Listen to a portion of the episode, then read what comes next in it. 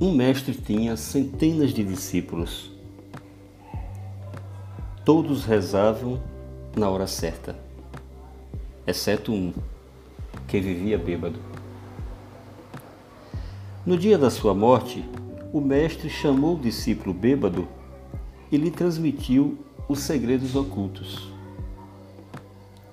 Os outros se revoltaram.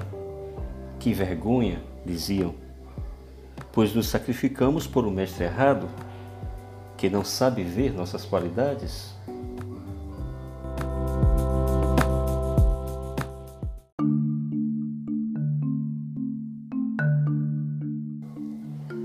Disse o mestre: Eu precisava passar estes segredos para um homem que eu conhecesse bem.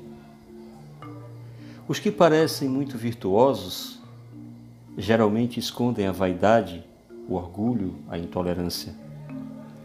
Por isso escolhi o único discípulo que eu podia ver o defeito com clareza.